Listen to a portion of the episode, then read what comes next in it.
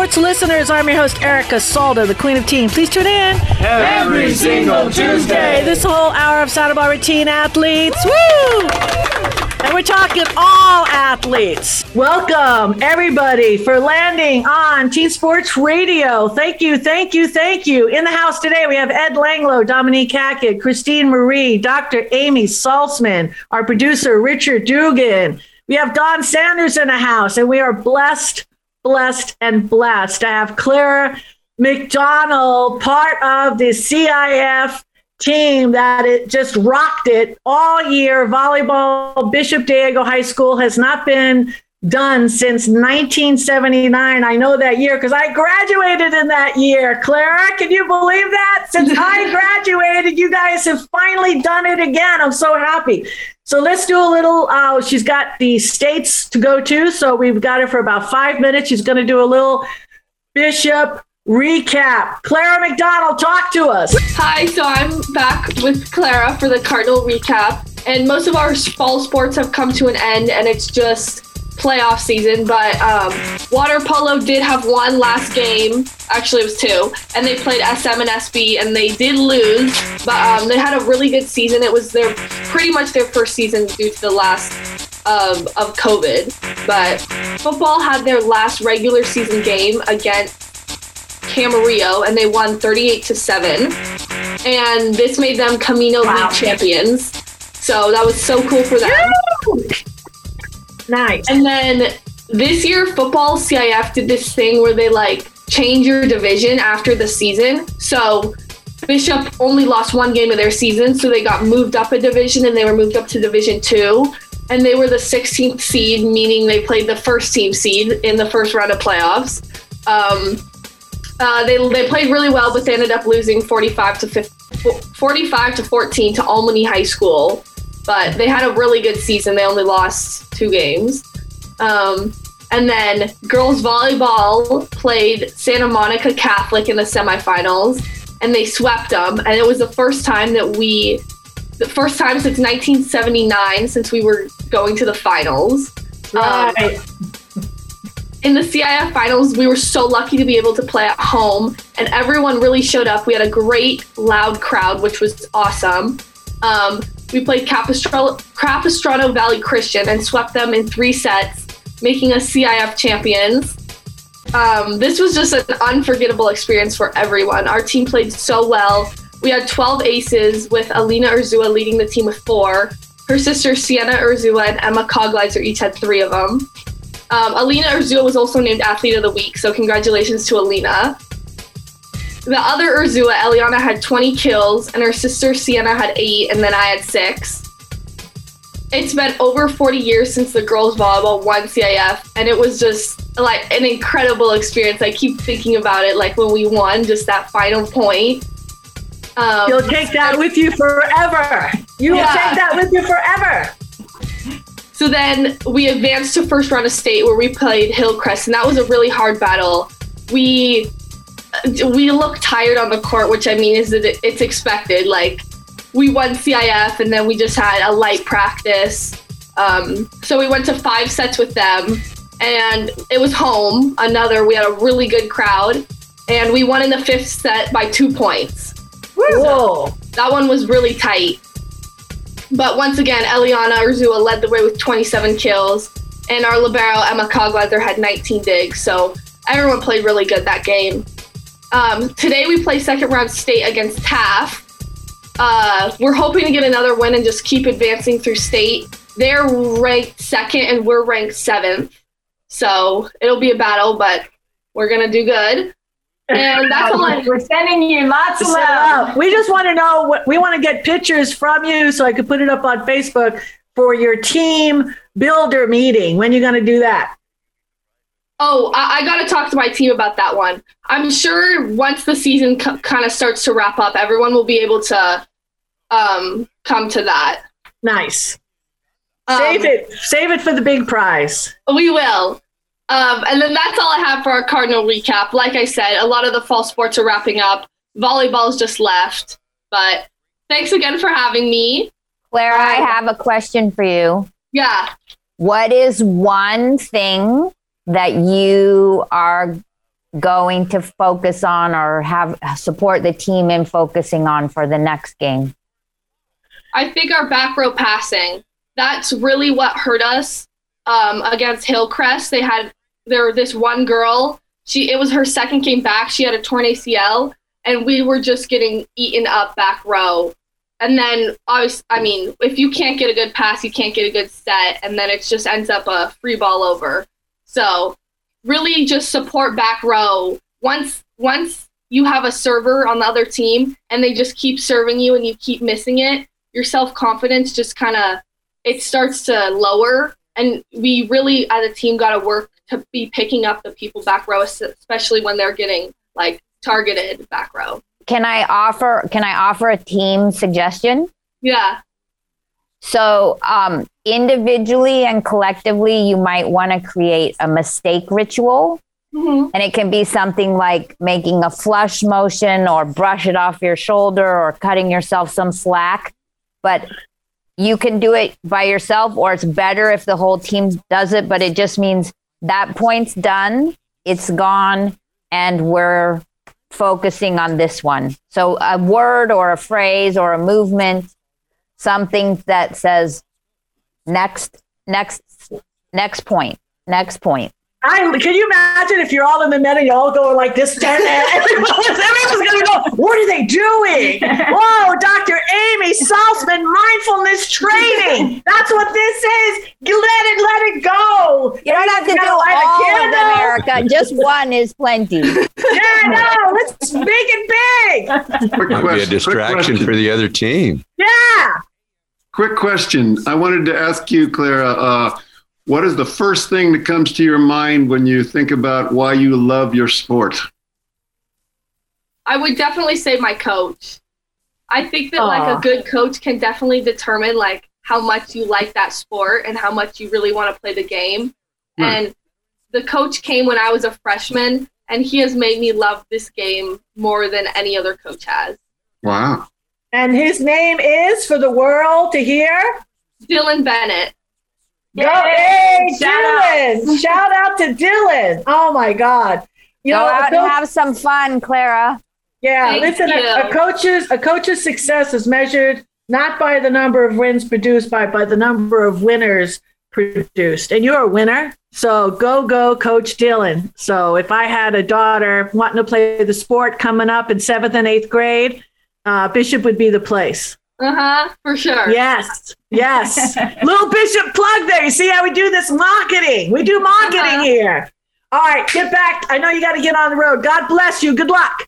Thank you for having me. Bye, you guys. All right. Hey, let's take a quick little break. So we have a lot of show to go. And um, yeah, let's do it. We've got some new commercials. All right. I'm looking forward to it. We've got Ed Langlo right after these messages.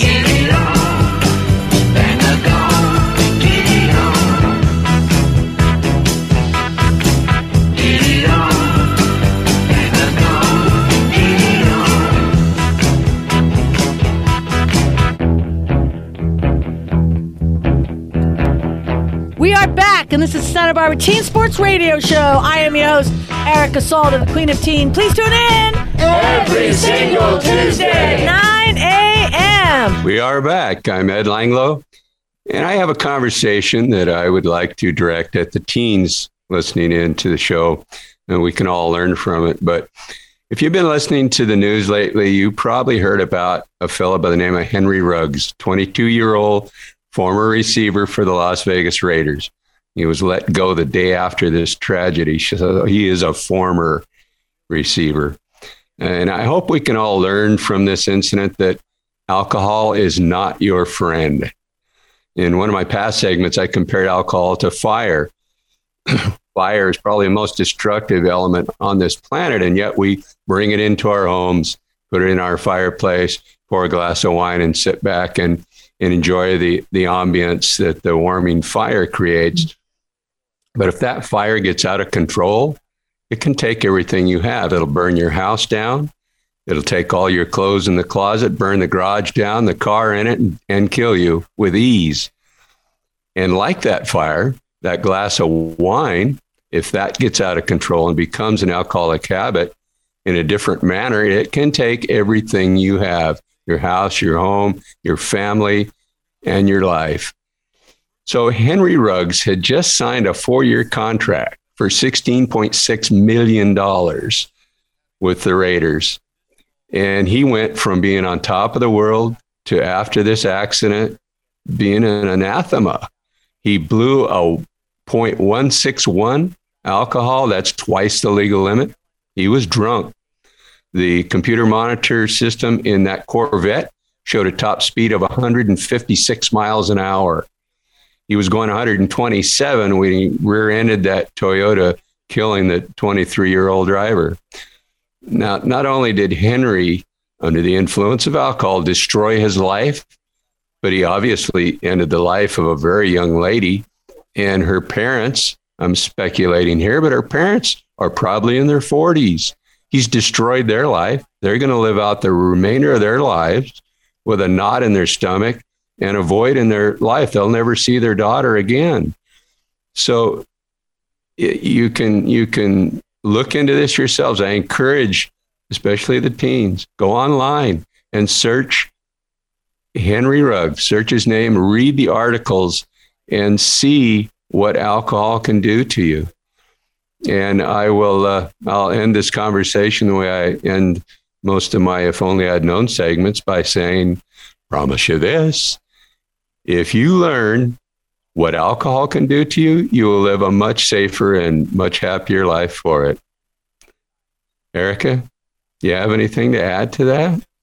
You know, I've only talked about this with one person, um, Sammy.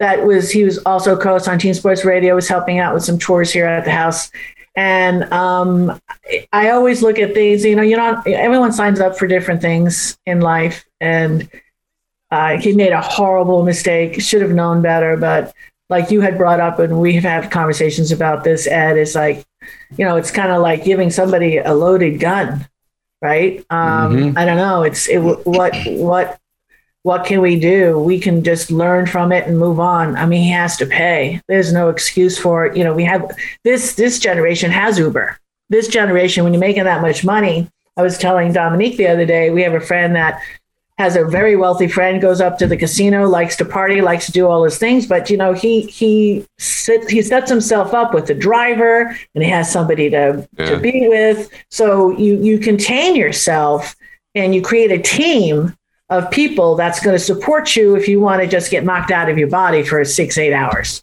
Um, and he didn't do that. So can yeah. be done. And yeah. just to add to the conversation real quick, if you're worried about someone, you take their keys you that right. that is the kindest thing you can do is take an action take their keys and do not let them drive yeah because that that alcohol is telling them that everything is fine you're mm-hmm. 10 foot tall and bulletproof mm-hmm. and that that's all just adds to part of the problem with the, the younger you are the more you use your amygdala to do your decision making and that controls the excitement the emotional part your frontal cortex is not matured. You don't use reasoning, and uh, it's it's not.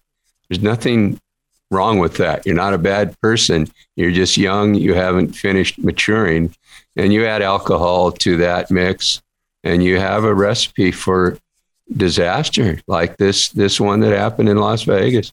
Mm-hmm.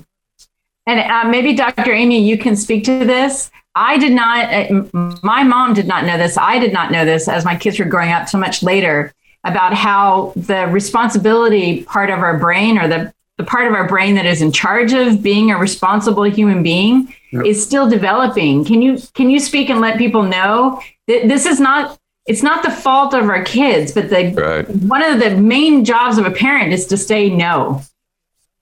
Yeah, and I think actually you and Ed did a beautiful job of explaining it. The part of your brain that we're talking about is called the prefrontal cortex. And when we kind of think about the brain, our brain developed, our human brain developed kind of from the bottom up. So the bottom, like the amygdala, the limbic system, is our fight, fight, flight, or freeze part of our brain, which is all about survival. Um, and then the prefrontal cortex, like the big wrinkly part that you see in all the pictures, it, and it's specifically it's the part um, right above your eyebrows at your forehead. That's like our most advanced, compassionate, wisest decision making part of our brain. And it really is not developed until you're about 25 or 26. So mm-hmm. for kids, we just kind of, you just kind of have to know that and double check yourself, double check your friends. And for parents, we need to have both some compassion, um, some patience, a little bit of sense of humor, and then the the ability to say no and set some boundaries. I've heard Dr. D use the phrase or the adage measure twice, cut once. So for a teen, think twice and decide once. Think twice about your decisions because you are making decisions based on uh, your emotions and the excitement involved in that decision and not your reasoning. So think it over twice. Use the reasoning part of your of your logic before you make a decision to do anything, especially get into a car or on a motorcycle after you've been drinking. It's a recipe Just for disaster. One last comment. When my parents taught me to drive at 15 and a half, the first thing my father said to me was, This is a weapon. You are getting oh into a weapon. Yeah. And that stuck with me my whole life long. And I pass that on to my children when they learn to drive this is a weapon because it can kill someone. And if you ever drove, drove with Dominique, you would understand that stuck with her, right? Like she always wants to know if you know. she's like, turn yet? Would you like me to drive? I'd like to get home. I'd really like to get home. Well, I, the journey. Yes. I, I will share with you, folks, that uh, first of all, it's bad enough if you are inebriated, but I'm going to tell you it's even worse when you're not. And I was involved in um, an accident where I hit some I hit a human being with my truck in an intersection. Ooh. Now I was turning, so I was at a dead stop. So it wasn't that much of an acceleration, but like Dominique, I'm I am operating not a car, not a comfort zone. I'm operating a machine. Okay, it's a machine and it can hurt me and it can hurt other people. And in this case, what I found interesting, and this is just a sidebar, the gentleman that I hit was 71 years old, but he was very agile to the extent that he wouldn't go to the hospital. They checked him out. He wouldn't go to the hospital uh, you know, and he walked away uh, after after it was all over.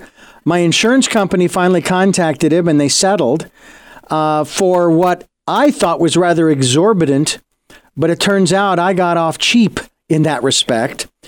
But it still uh, they were the fire police and paramedics were asking if I was okay because I was so upset.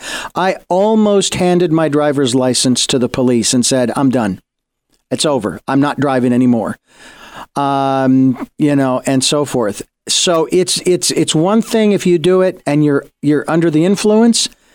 I got to tell you, when you're stone cold sober, Boy, it really hits home. It, it really, and you think I'm not really tentative when I'm making left turns and going across a crosswalk? oh yeah, oh yeah.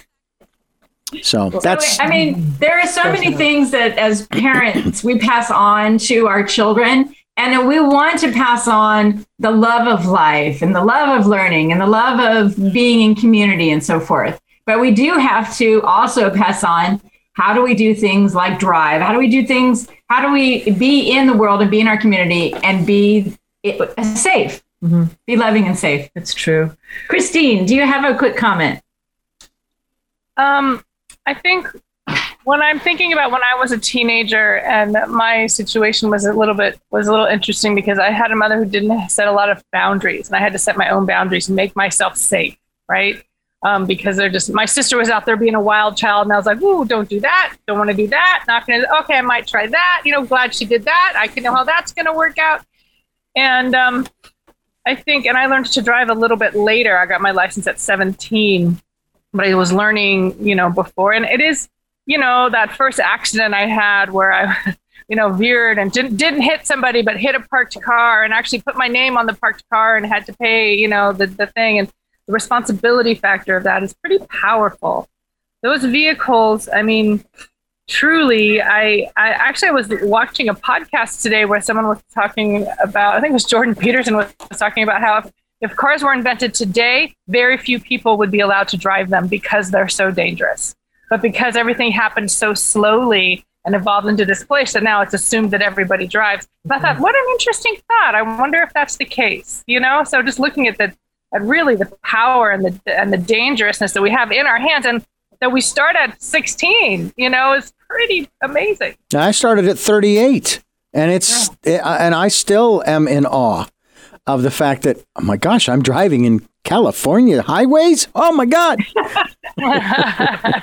And then uh, speaking to the drinking component um, my I was raised uh, where my parents drunk drank wine at a, at a meal, but we talked about it we talked about the effect of alcohol on the body and the different customs all throughout time. I mean, it used to be uh, back in, the, I want to say the 1600s, 1700s. If you grew up in England, you drank mead, uh, especially if you lived in London, because you didn't know if the water was safe to drink. Mm-hmm. So, as a society, we have um, integrated uh, alcohol and alcohol based uh, substances, uh, uh, fluids, drinking them as part of community. Uh, so it's something that we want to encourage parents and teens to talk about. Definitely. It's all about the conversation and and for the mindfulness that a teenager, teen sports radio just really, really encourages to take that 15 seconds, take a break before you're going to make a decision that can cost you or somebody else their life. Let's take a break. This is Erica Salda the Queen of Teen. We're going to be back with Dominique's Hygge Hallelujah after these messages. Hygge moment. Hygge. You're simply the best.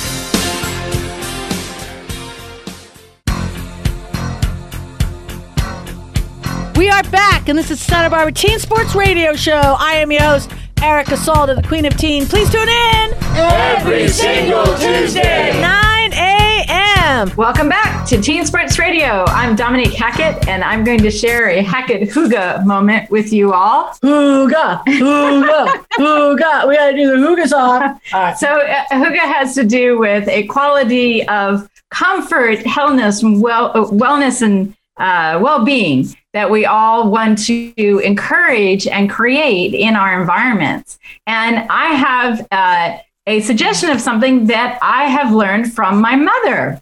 So my mom, especially around uh, Thanksgiving and Christmas time, you can find these in CVS. She purchased a couple of battery operated candles. And these candles, not only are they safe because it's not a live fire, but you set the you you turn them on or you connect the battery right when it starts getting dark. And so what you can do is you can set these candles around your room and as evening is descending, the candle comes on and it stays on for about 3 or 4 hours and then it goes off and it remembers the 24-hour time. That's how the candles are made. So every evening the candles will come on at a particular time that you set.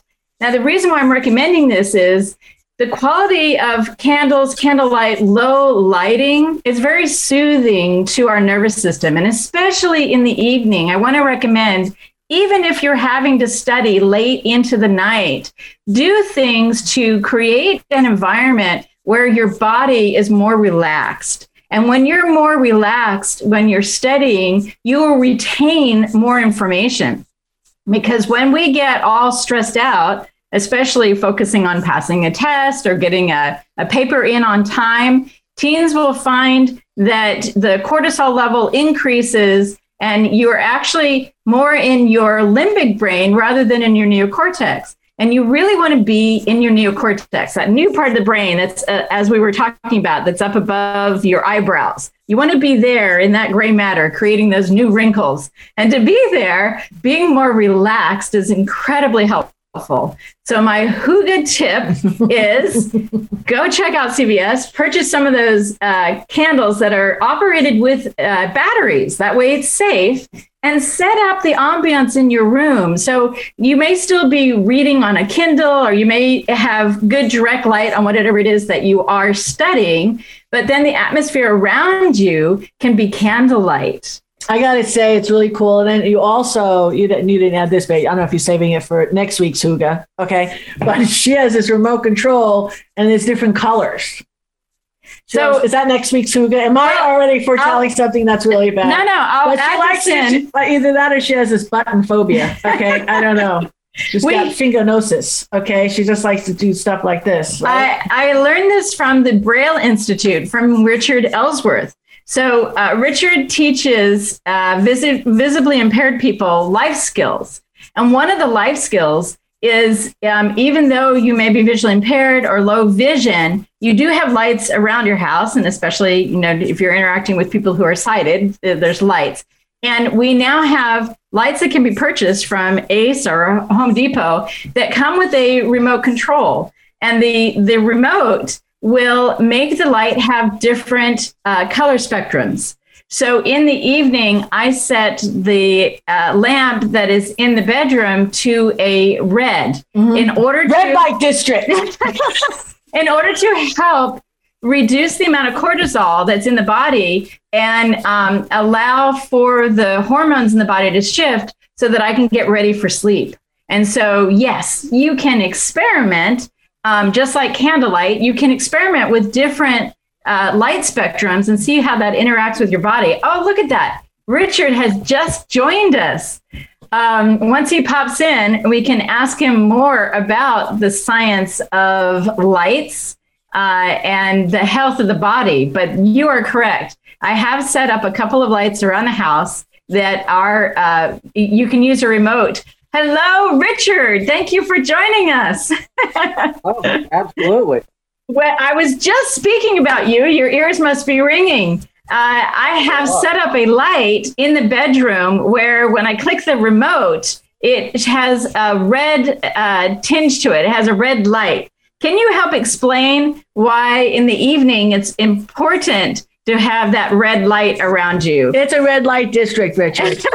no, no, no. It's for hormones. Uh, yeah. Would you have a chance to jump into that? Yeah, absolutely. This is one of my favorite things to talk about because I think it is so important. But what happens is when you're visually perceiving, and you don't have to have vision for this, but when your eyes are perceiving red light, it signals your brain to start producing melatonin right? And that is what gets you sleepy. That's what helps to keep your circadian rhythm on track. Now, naturally, before when we weren't, you know, indoors with fluorescence and whatever, the amount of red light as the day starts to, to come to its conclusion starts to increase. So our brain starts to gradually produce more and more and more melatonin so that we kind of gradually wind down to sleep. And it's a very natural, slow process. Whereas these days with fluorescence and um, you know blue light coming out of your phones, it's it's the total opposite, right? You kind of go up and down all throughout the day. Um, in the morning at dawn, that's when there's the most amount of blue light, right? And that signals your body to produce cortisol. So then you kind of start to feel that uh, that that adrenaline kick, and you start to have energy. But you don't want that in the evening before you go to bed for sure. So by putting red lights or by blocking out blue light with blue blocking glasses, um, whatever it is you have, it'll improve your sleep quality drastically.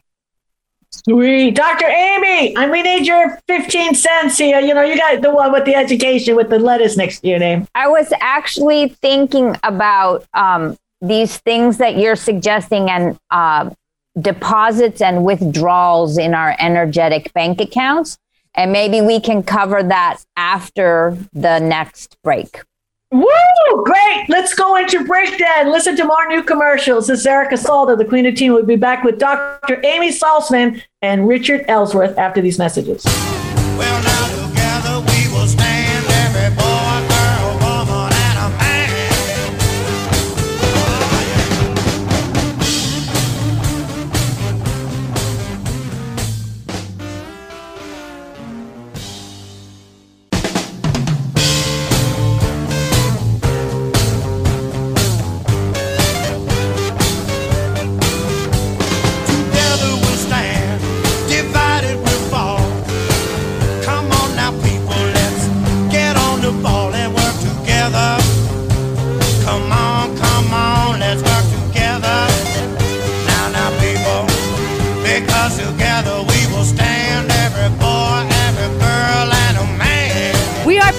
back, and this is Santa Barbara Teen Sports Radio Show. I am your host, Erica Salda, the Queen of Teen. Please tune in Every single Tuesday. 9 a.m. Hello, this is Dr. Amy and Teen Sports Radio. You can find me at stillquietplace.com. And we were just talking about um,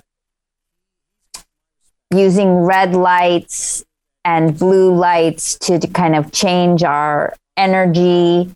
And um, one of the things that I'm just writing a piece for Psychology Today on maintaining a positive balance in our energetic bank account. And so there are certain times where you may want to increase your energy and have more blue light and more energy. And then there are times where maybe you want to fill up your energetic bank account by settling down, going to sleep, getting a good night's sleep, and using red light. And we can expand this concept even further so that you can consider what are your go to deposits, whether it's playing guitar or petting your cat or taking a walk or talking to a friend.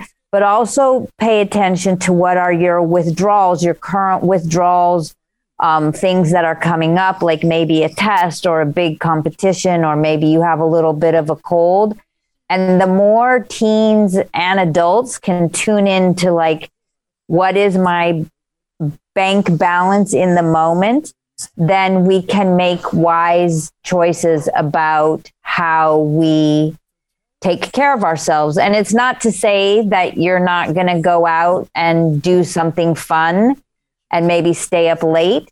But if you do that, then you want to know that that's a withdrawal and that you want to be ready to make a deposit later.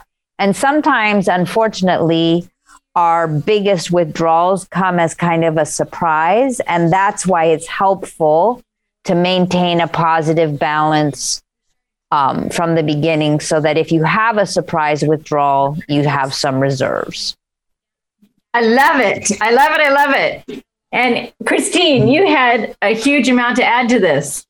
Well, I was um, I, am still reading this book, Commitments of Conscious Leadership, and the, the, you know the first the first commitment was about responsibility, taking re- responsibility for what we can of of our lives. The second thing is about learning through curiosity, and it's about really looking at that place. What I, um, it's like, are we committed to growing and learning, or are we committed to being right? And when we're in survival, we're defensive. We want to be right. We're like, oh, and that's a place where we're kind of in a defensive place. But the whole point is if we can come back to a place of wonder and curiosity, then that cultivates sort of what's happening here and is there something for me here to learn and what is what can I take responsibility for here? It was really powerful because in this book, she, they talk about the capacity to shift and how do we shift from our survival brain into our frontal cortex? How do we do that?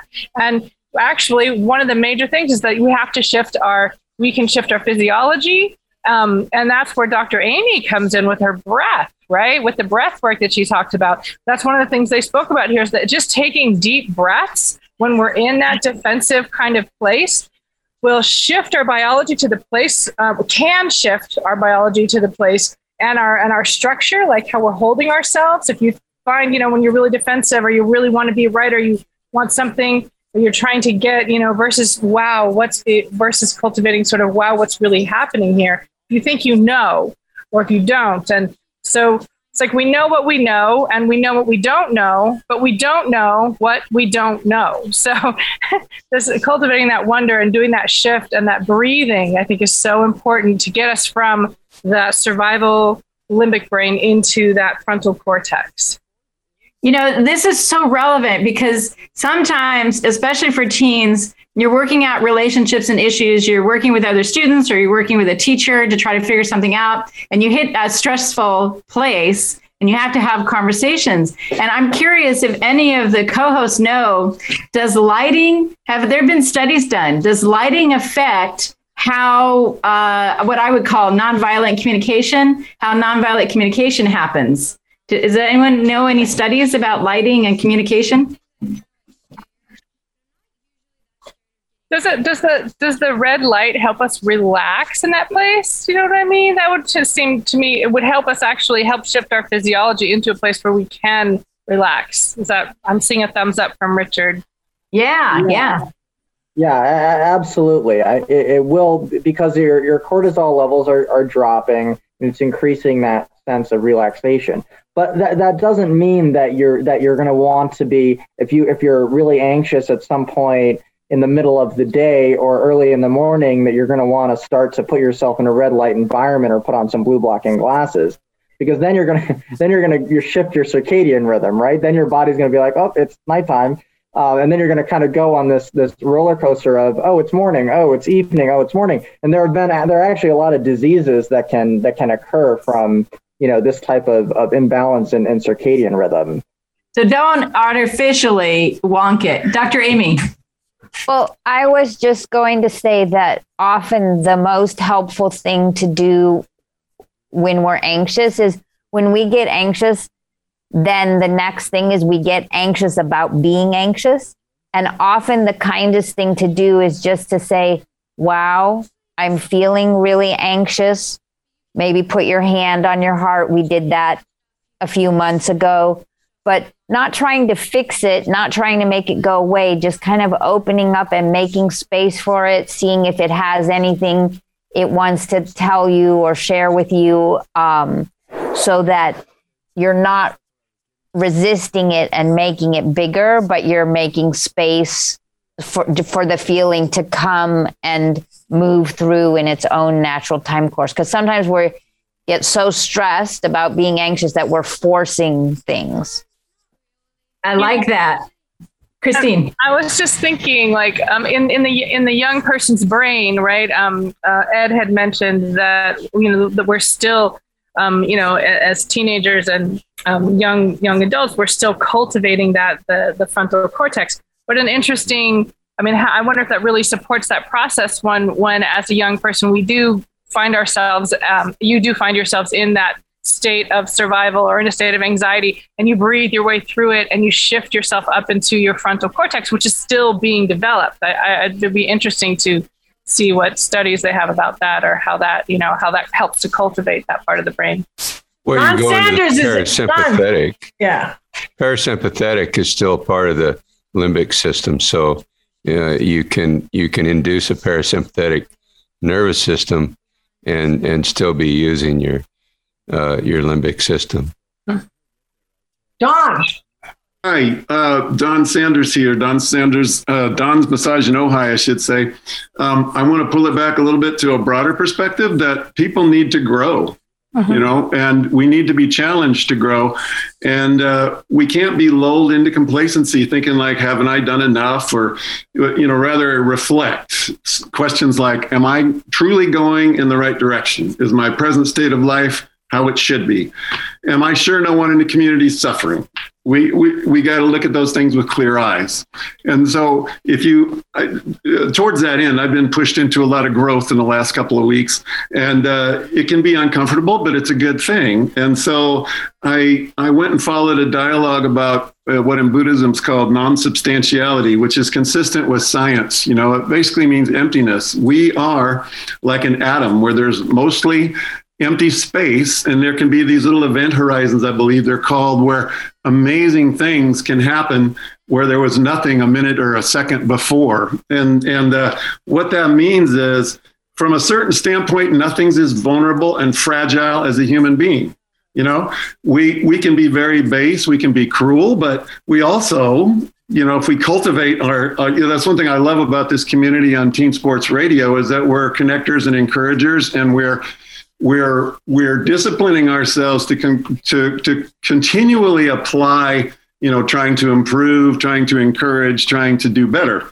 And so if you're doing that there's there's no there's no bounds of how strong and noble human beings can be but we can be we can go either way. And so earlier in the show we talked about people who who just you know fly off the rails and and do all kinds of injurious self-destructive things.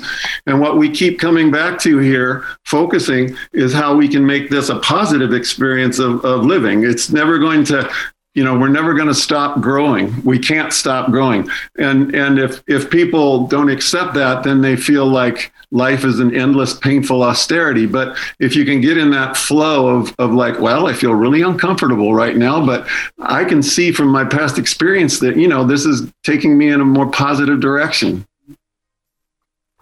Self, yeah, I well, very well said, Don. Thank you for that.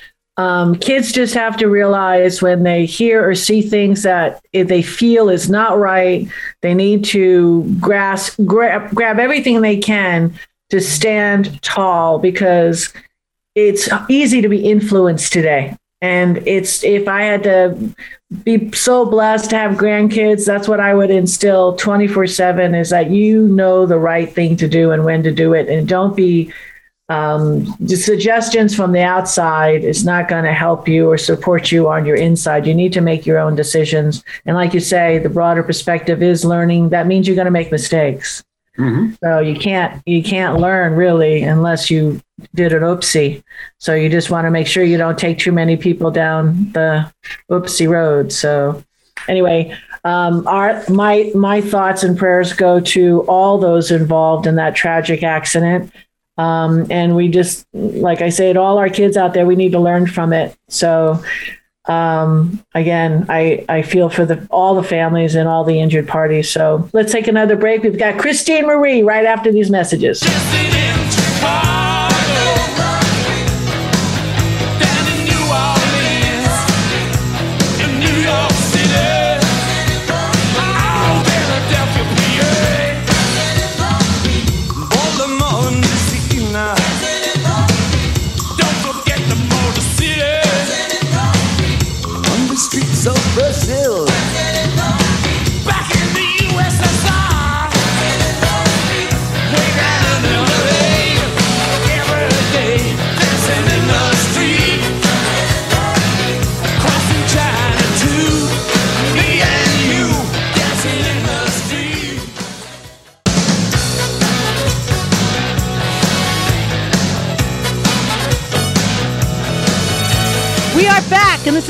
Barbara Teen Sports Radio Show. I am your host, Erica Salda, the Queen of Teen. Please tune in every single Tuesday, 9 a.m. Welcome back to Teen Sports Radio. This is Christine Marie with A View from the Deck. You can find me on A View from the Deck on Facebook, or you can give me a call at 805 350 2705.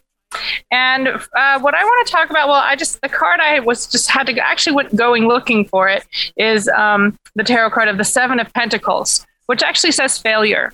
But it's about letting go of the fear of failure and understanding that there isn't necessarily failure. There's no failure, only feedback. Of course, I'd have to say, you know, that's huge feedback to kill somebody learning about alcohol and vehicles. It's major, it's intense, it's horrid right? It's also a big lesson for everybody else, right?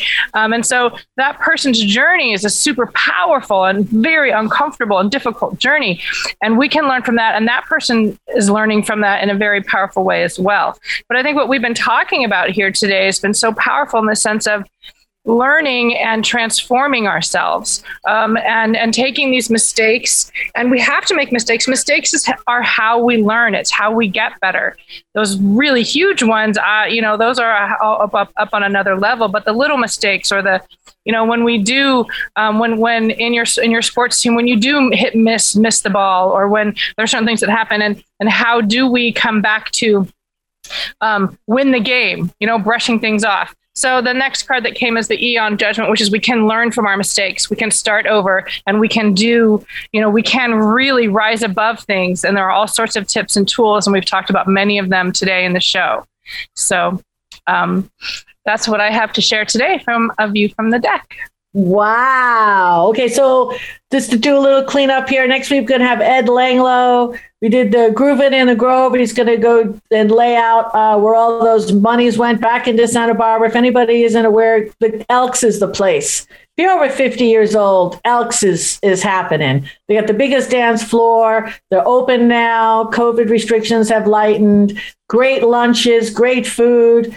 Uh, they do a lot for our community, and it's it's a beautiful 613. I've been a member now for almost 15 years. I met Ed because of the uh, Elks, so keep the Elks in your heart this week, and uh, let's set forth this week and just be mindful. Maybe change some lights. Take take care of yourself this week. That's going to be the message this week. Take care of yourself. God bless you. See you next week.